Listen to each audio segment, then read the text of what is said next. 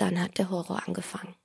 Äh, man hat diesen Ausmaß erst richtig wahrgenommen, dass alles, alles, was man in ein Geschäft hatte, komplett zerstört war. Also von Möbel, Ware, das sind weiße Kleider, Anzüge, die sehr tief hangen, weil sie natürlich handgreiflich waren für mich. Ähm, es ist wirklich alles, alles kaputt gegangen. Es hat gestunken, es war alles zerstört. Mirka Zuck ist Inhaberin eines Brautmodeladens in Hagen. Sie ist eine von vielen Geschäftsleuten, denen die Flutkatastrophe im vergangenen Sommer Verkaufsräume und Waren zerstörte. Doch aufgeben war für sie keine Option. Heute verkauft sie ihre Kleider in einem neuen Geschäft in der Hagener Innenstadt.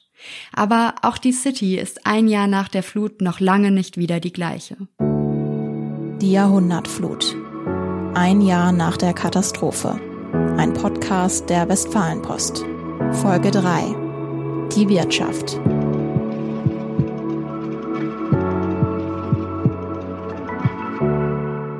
Hallo und herzlich willkommen. Ich bin Gesa Born, Journalistin bei der Westfalenpost, einer Regionalzeitung der Funke Mediengruppe in NRW. In diesem Podcast schauen wir auf die Ereignisse der Flutkatastrophe letzten Sommer. Am 14. Juli 2022 ist es ein Jahr her, dass das Hochwasser große Teile Nordrhein-Westfalens und Rheinland-Pfalz verwüstet hat. Allein in NRW sind 49 Menschen gestorben. Viele Menschen, auch etwa in Hagen oder im Sauerland, standen plötzlich vor dem Nichts. Einige haben ihre ganze Existenz verloren. In insgesamt fünf Folgen zeichnen wir nach, was ein Jahr nach der Katastrophe der Stand der Dinge ist. Vor allem geht es aber um die Konsequenzen, welche Politik, Behörden und jeder und jede Einzelne von uns ziehen kann. Wie lässt sich die Jahrhundertflut in den Kontext der Klimakrise einordnen? Und wären wir für kommende Hochwasser bereits anders aufgestellt? Wenn ihr die Folgen 1 und 2 noch nicht gehört habt, dann startet doch gerne damit. Darin hört ihr, wie sich Betroffene wieder zurück in ihr altes Leben kämpfen und dass die Aufräumarbeiten noch lange nicht abgeschlossen sind. Jeden Donnerstag gibt es eine neue Folge und wenn ihr keine verpassen wollt, dann folgt uns doch gerne bei Spotify, Apple Podcasts oder da, wo ihr gerade hört.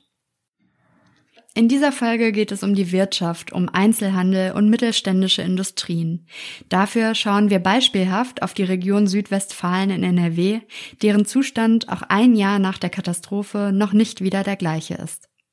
Ich habe mich gefragt, wie wirken sich die Flutfolgen auch heute noch auf unsere Innenstädte aus?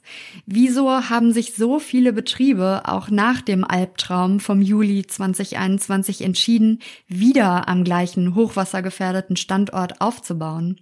Und wie lange wird die Region Südwestfalen noch brauchen, um sich wirtschaftlich zu erholen?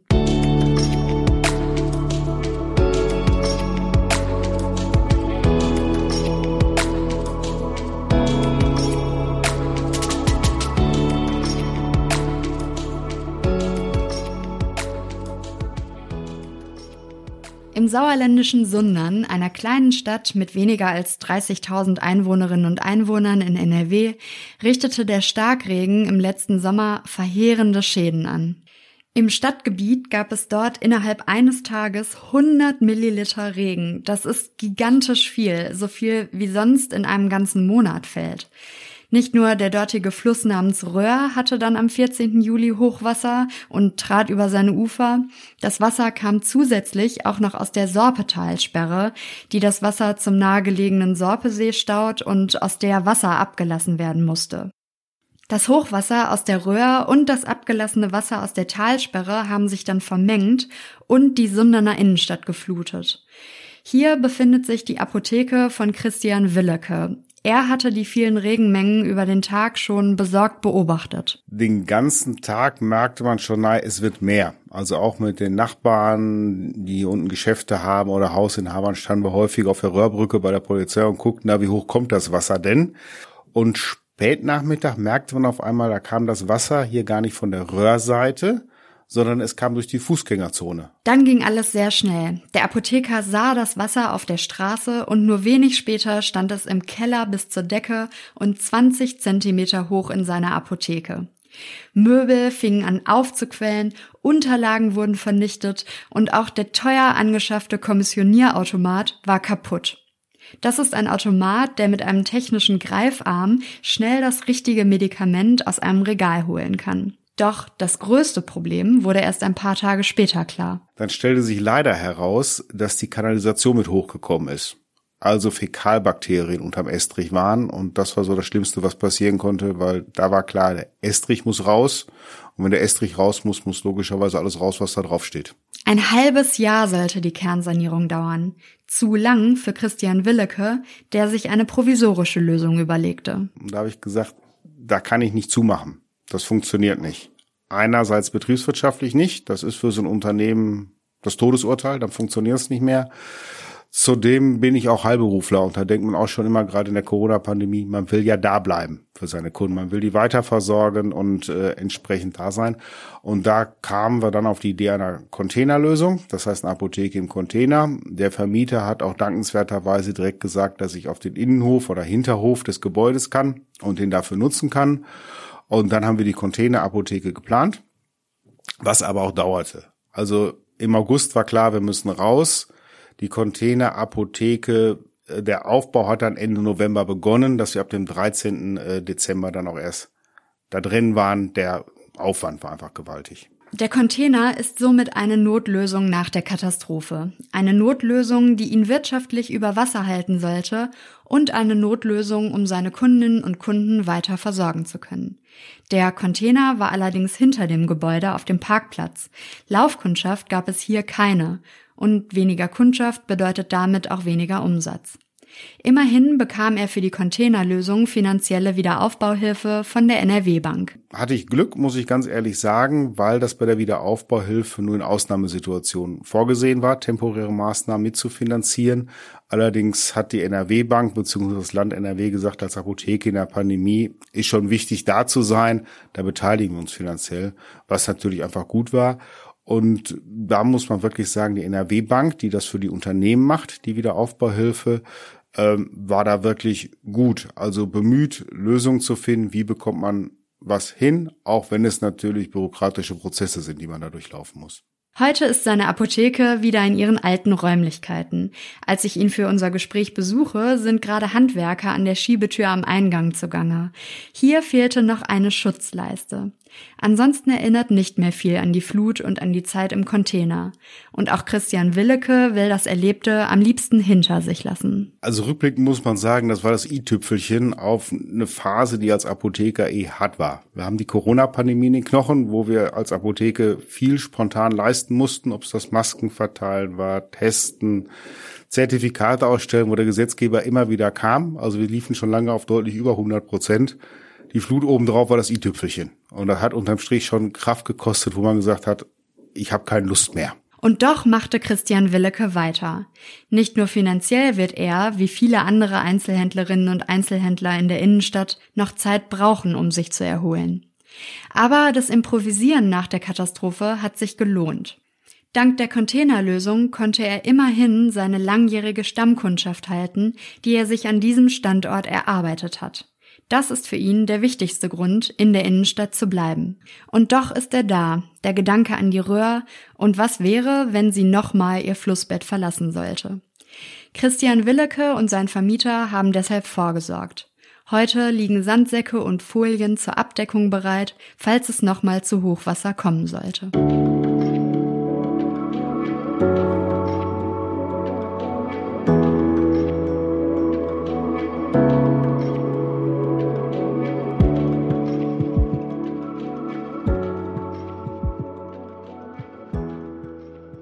Immer wieder aufraffen, nicht aufgeben. Wie Christian Willeke in seine Apotheke investiert auch die Hagenerin Mirka Zuck seit der Flutkatastrophe vor einem Jahr ihre ganze Energie in ihren Brautmodeladen. Und auch sie hat sich nach der Katastrophe mit eigenen Ideen an ihre neue Situation angepasst. Dazu gleich mehr. Ihr habt ihre Stimme schon am Anfang der Folge gehört. Seit 15 Jahren arbeitet Mirka Zuck in der Branche, liebt Seide, Satin und Spitze. Sie sagt, es sei ihr Traumberuf, einen Teil zum schönsten Tag im Leben ihrer Kundschaft beizutragen. Das Hochwasser im Juli 2021 zerstörte ihr Geschäft Dream Lounge. 1,20 Meter hoch stand es unter Wasser. Mit ihrer Familie war sie im Campingurlaub in Kroatien, als sie Fotos von ihrem Vermieter erreichten. Und für mich ist die Welt zusammengebrochen. Ich habe auf der Straße verdeckte Autos mit Wasser gesehen ähm, auf diesem Bild. Ich habe circa 1,20 Meter, 1,30 Meter Wasser auf den Straßen gesehen. Und für mich ist die Welt zusammengebrochen. Ich habe nur noch geschrien und geweint und der ganze Campingplatz hat das mitgekriegt.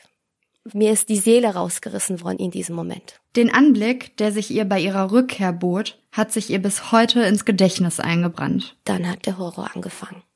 Ähm, man hat diesen Ausmaß erst richtig wahrgenommen, dass alles, alles, was man in ein Geschäft hatte, komplett zerstört war. Also von Möbel, Ware, das sind weiße Kleider, Anzüge, die sehr tief hangen, weil sie natürlich handgreiflich waren für mich.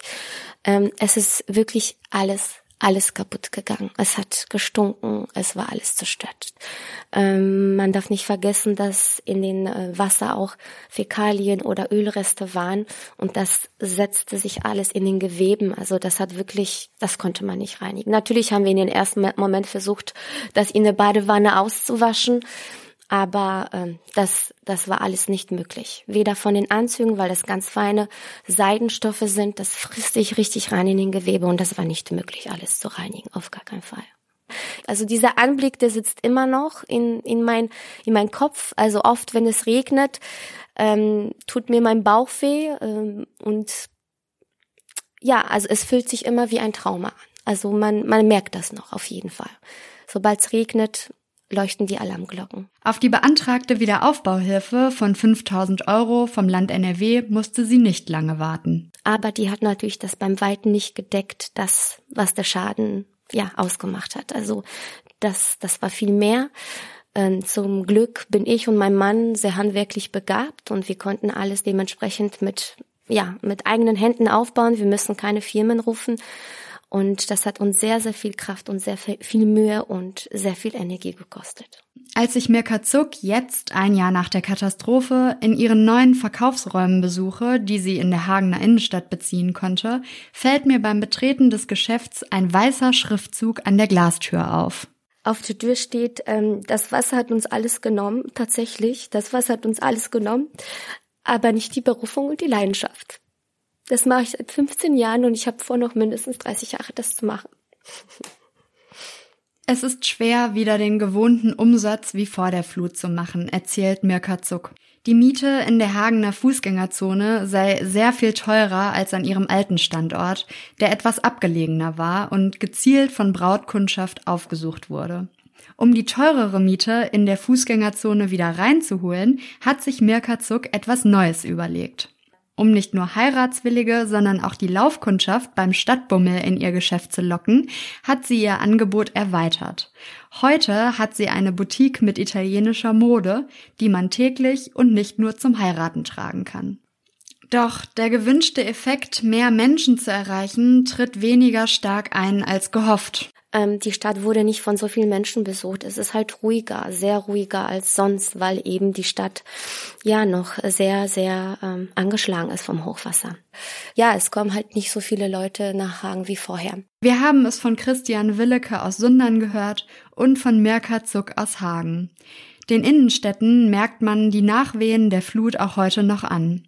Auch wenn sich Mirka Zuck schnell an ihren neuen Standort in der Innenstadt angepasst hat, indem sie ihr Angebot erweitert hat, merkt sie, wie leer die Fußgängerzone immer noch ist. Viele Geschäfte seien immer noch zu und zwei wichtige Anziehungspunkte für die Hagener Innenstadt seien ihre beiden Einkaufscenter, sagt Mirka Zuck. Doch in beiden richtete das Hochwasser immense Schäden an.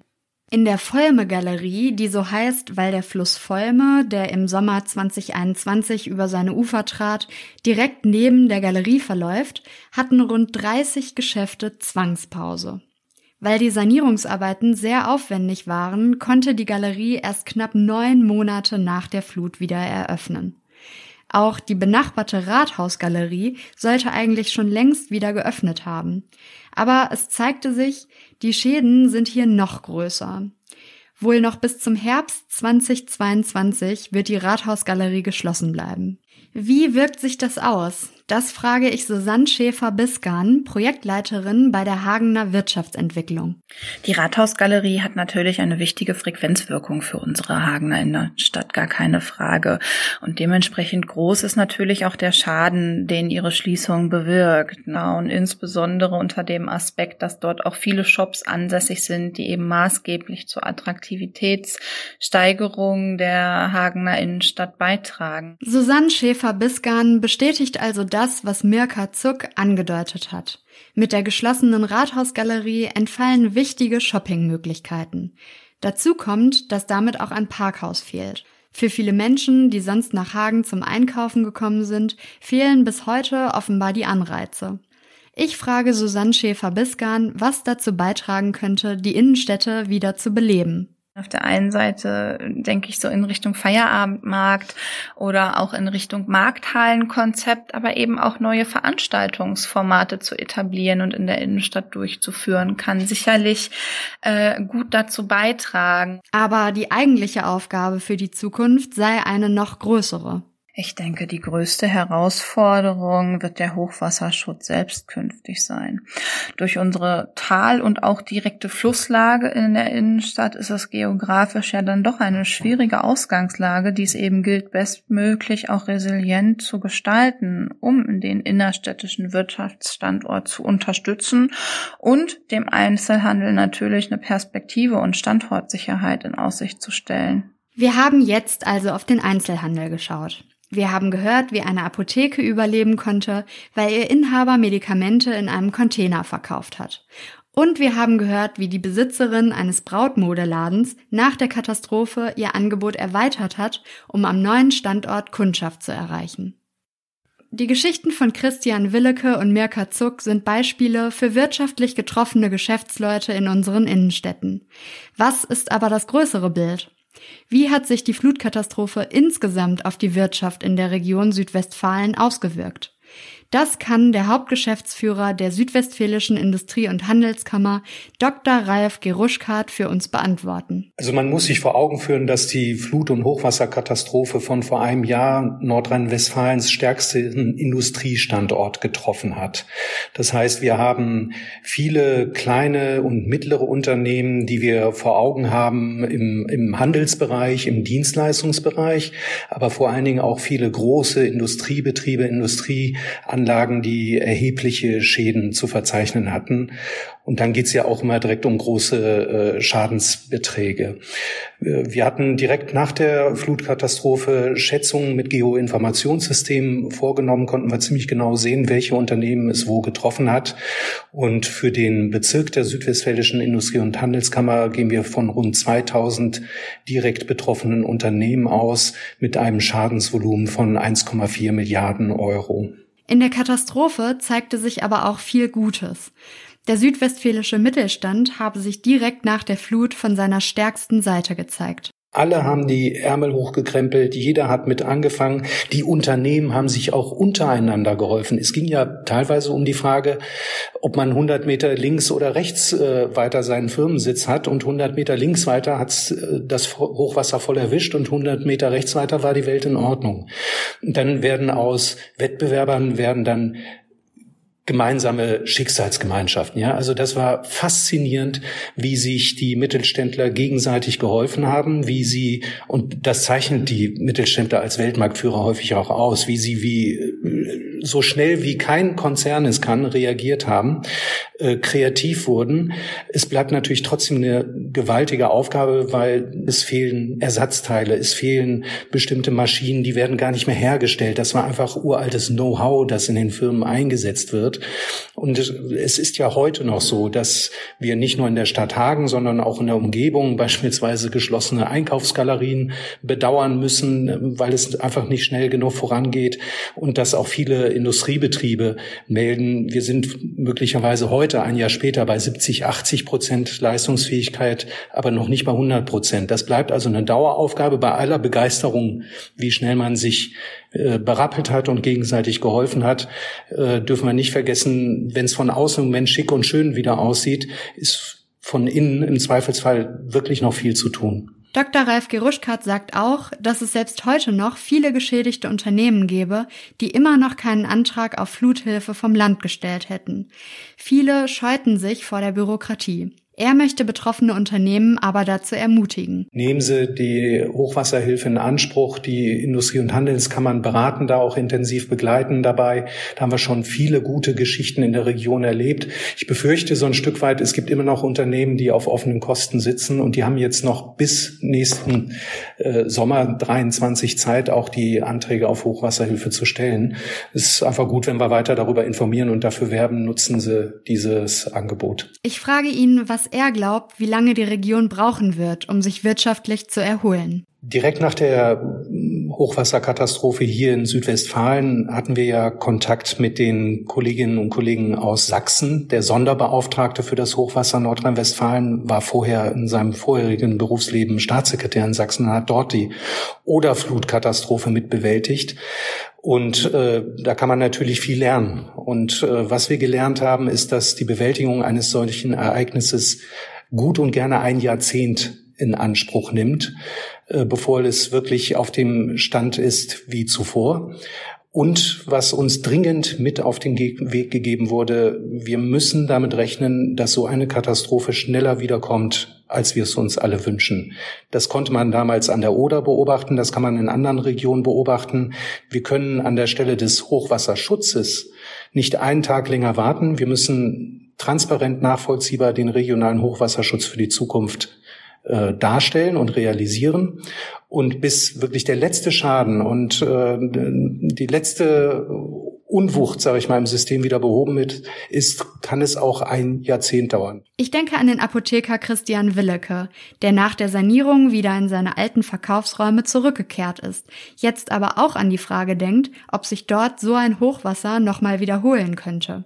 Dann überlege ich, wie es mit den Industriebetrieben in der Region Südwestfalen aussieht ob diese Unternehmen wohl an den vom Hochwasser betroffenen Standorten bleiben werden? Ähm, wir haben ein immensen Gewerbeflächenmangel in der Region. Es gibt kaum noch Potenzialflächen für die Zukunft. Das heißt, diese Standorte an den Flüssen sind ja historisch gewachsen, industriell gesehen.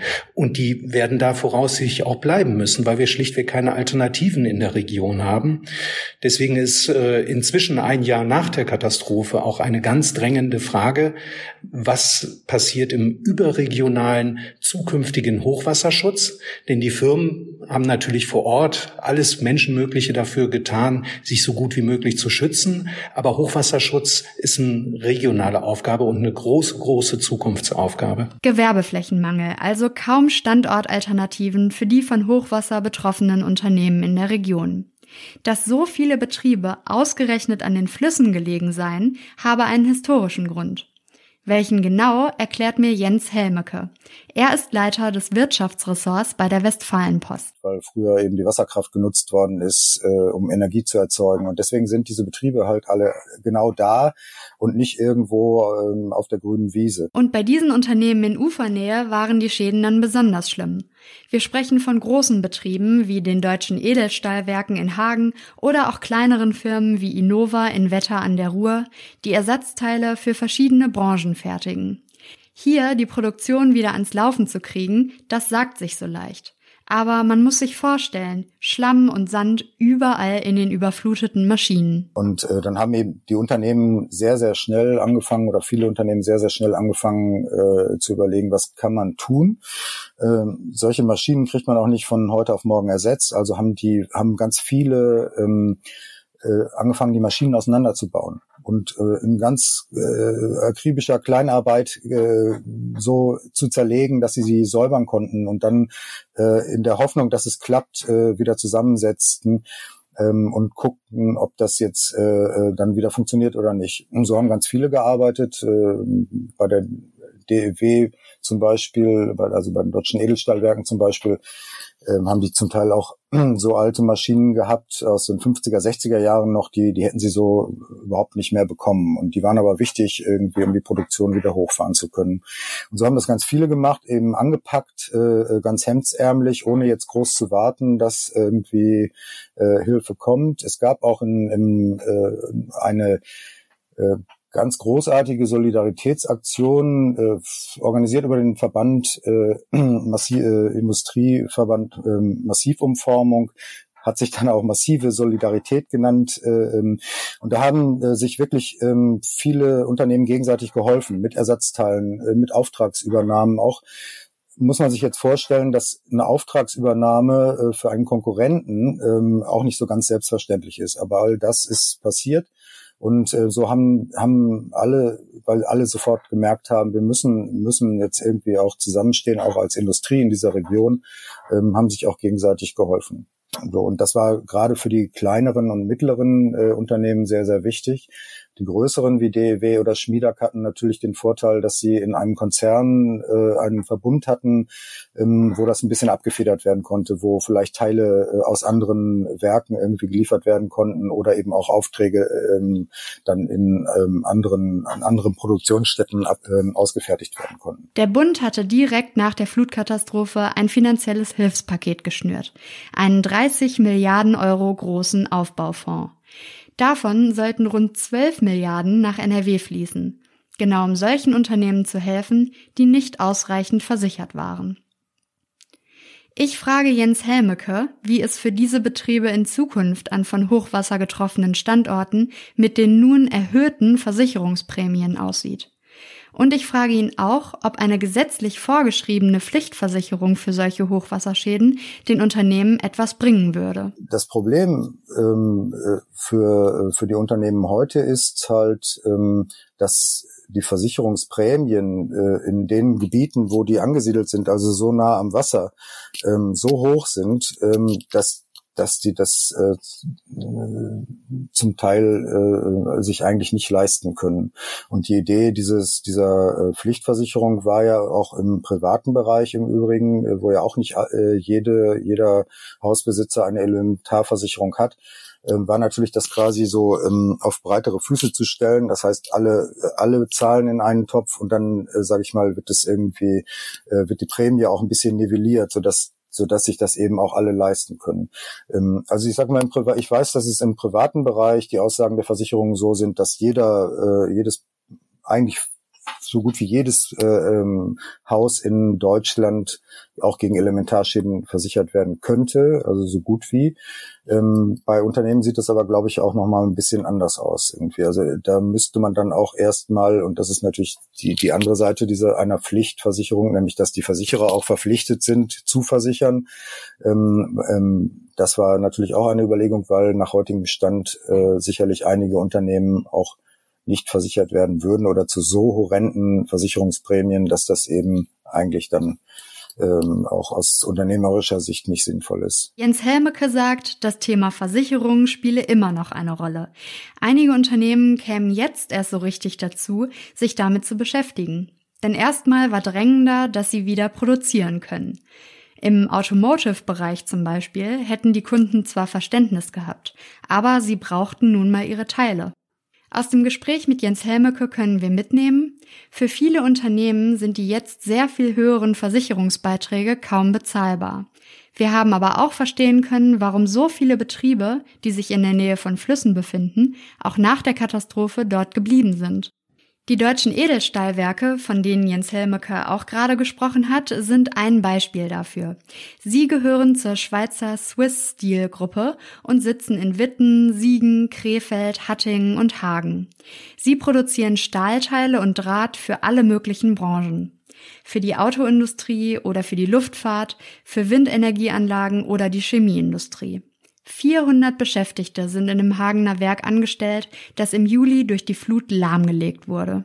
Trotzdem hat es das Hagener Werk geschafft, so schnell wieder produktionsfähig zu werden, dass die Lieferkette ihrer Kunden nicht unterbrochen wurde. Ich unterhalte mich mit Thomas Möller, Chef am Standort Hagen.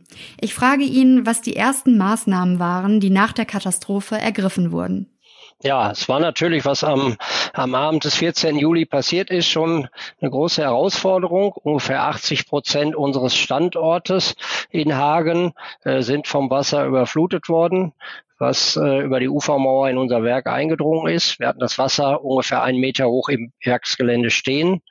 Ähm, betroffen von den Anlagen waren also Anlagen unser Drahtwalzwerk, viele unserer Wärmebehandlungsöfen, ähm, viele unserer Blankbetriebsanlagen, Zieh-, Schleif-, Schäl- oder Prüfanlagen, die alle durch das Wasser entsprechend überflutet worden sind und außer Betrieb genommen werden mussten. Ähm, wir haben dann in der Nacht noch direkt ein Krisenmanagement aufgebaut und dann direkt am nächsten Tag begonnen.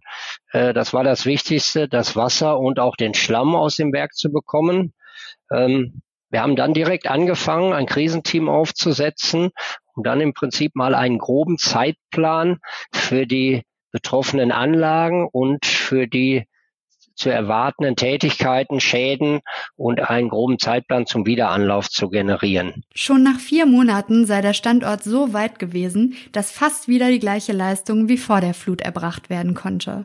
Und wie ist heute der Stand der Dinge? Aus meiner Sicht ist die Situation in dem Sinne überwunden. Wir beschäftigen uns jetzt aktuell äh, damit, was könnte man gegen ein eventuell wieder eintreffendes äh, Jahrhundertereignis tun. Wir haben also Fachleute in Zusammenhang auch mit der Feuerwehr Hagen, dem Hochwasserschutz, aber auch mit Spezialisten von Universitäten aufgenommen. Wir werden Gutachten erstellen lassen um dann zu überlegen, welche Maßnahmen kann man gegen so eine Jahrhundertflut, die leider ja wahrscheinlich nicht mehr in 100 Jahren, sondern vermutlich eher wieder auf uns zutreffen könnte, wie kann man sich da besser gegen schützen? Äh, Parallel dazu ähm, werden wir natürlich auch unsere Notfallstrategie noch mehr schärfen, dass wenn nochmal ein Ereignis, ob durch Hochwasser oder andere Naturkatastrophen, dass wir dann noch schneller, noch besser organisiert wird, als wir es jetzt gemacht haben. Wobei ich eben doch herausstellen muss, wir hatten keine Unfälle, wir hatten ein extrem gutes Team wir haben alle super zusammengearbeitet. Es war echt eine, Euphorie da drin. Und selbst aus der Katastrophe kann man dann im Nachhinein gestärkt rausgehen und sagen, äh, wenn man sowas hinter sich gebracht hat und in der Zeit alle mitgezogen haben, so schnell ein Werk wieder zum Laufen gebracht haben, dann ist das wirklich eine sehr, sehr gute Leistung gewesen.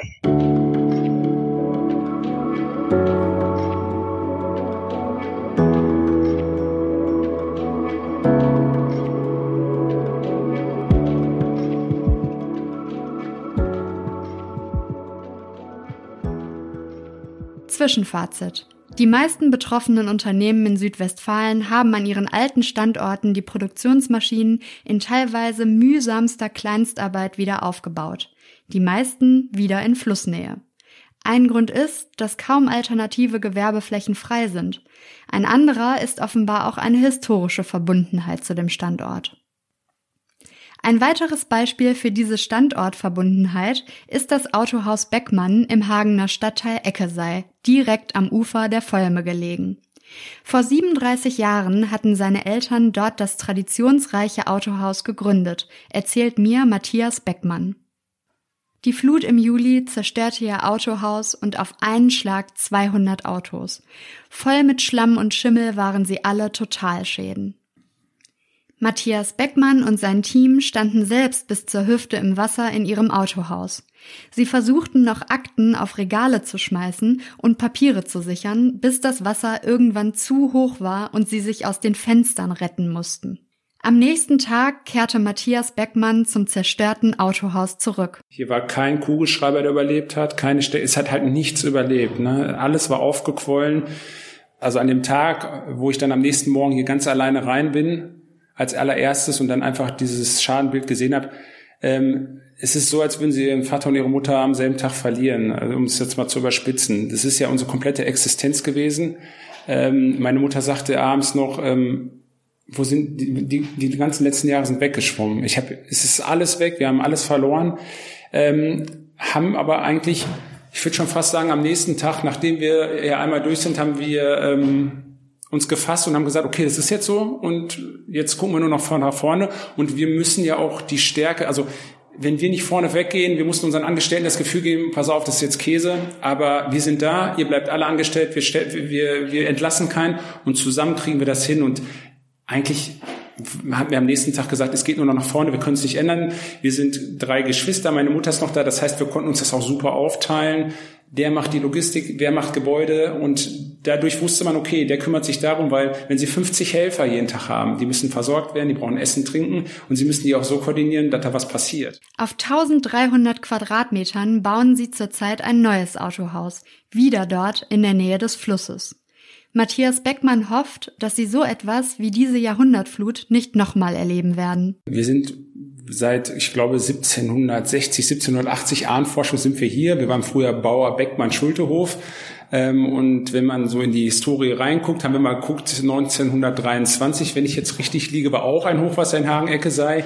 Und ähm, ja, wir sind immer schon hier. Wir können den Standort so nicht aufgeben, weil das ist keine Option für uns. Wir können jetzt nur gucken, dass wir damit leben gewisse Vorbereitungen treffen, halt im, in der Konstruktion des Gebäudes Sachen hochlegen, dass wenn es kommt, dass halt die Schäden minimaler sind.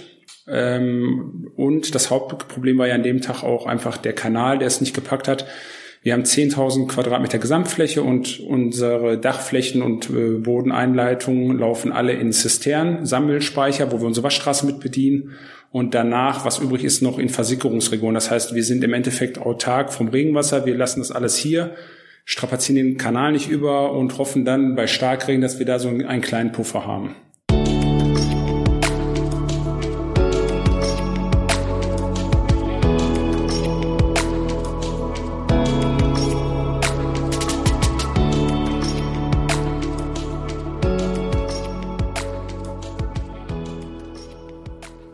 Ist unsere dritte Folge zu Ende. In dieser Folge haben wir von Menschen gehört, deren gesamte berufliche Existenz einfach weggespült wurde. Wir haben gehört, wie angeschlagen die Hagener Innenstadt noch ein Jahr nach der Katastrophe ist und wie angewiesen Einzelhändlerinnen und Einzelhändler darauf sind, dass sie wieder belebt wird.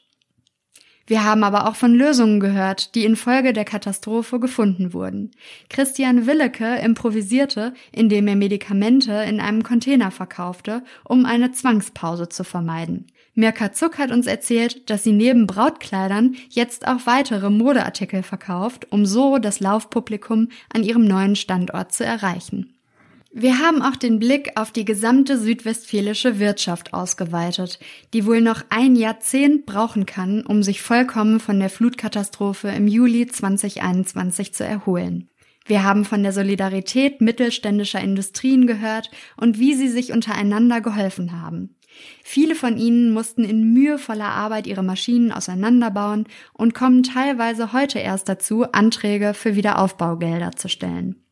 Wir haben gehört, dass die meisten auch nach der Katastrophe den Standort nicht verändert haben und wieder an Flüssen aufbauen, trotz teurer Versicherungsgebühren. Wir haben gelernt, dass die Gründe dafür zum einen mit Tradition und zum anderen mit Gewerbeflächenmangel zu tun haben. Die Standorte dieser Industrien in Zukunft besser vor Hochwasser zu schützen, ist also eine wichtige Aufgabe für die Region. In der nächsten Folge wollen wir auf die politische Aufarbeitung der Katastrophe blicken, auf den Untersuchungsausschuss und darauf, inwieweit sich die Frage beantworten lässt, ob und wie man früher hätte warnen müssen. Wenn euch unser Podcast bis jetzt gefallen hat, dann empfehlt uns gerne weiter oder lasst uns eine 5-Sterne-Bewertung bei Apple und Spotify da. Aber vor allem folgt uns, weil dann verpasst ihr keine Folge. Wenn ihr Fragen an mich habt oder Feedback, dann schreibt uns gerne eine E-Mail an flut.funkemedien.de. Mein Name ist Gesa Born. Herzlichen Dank fürs Zuhören. Bis zur nächsten Folge. Folgen Sie unserem Podcast kostenlos in Ihrer liebsten Podcast-App. Die Westfalenpost ist eine Zeitung der Funke Mediengruppe.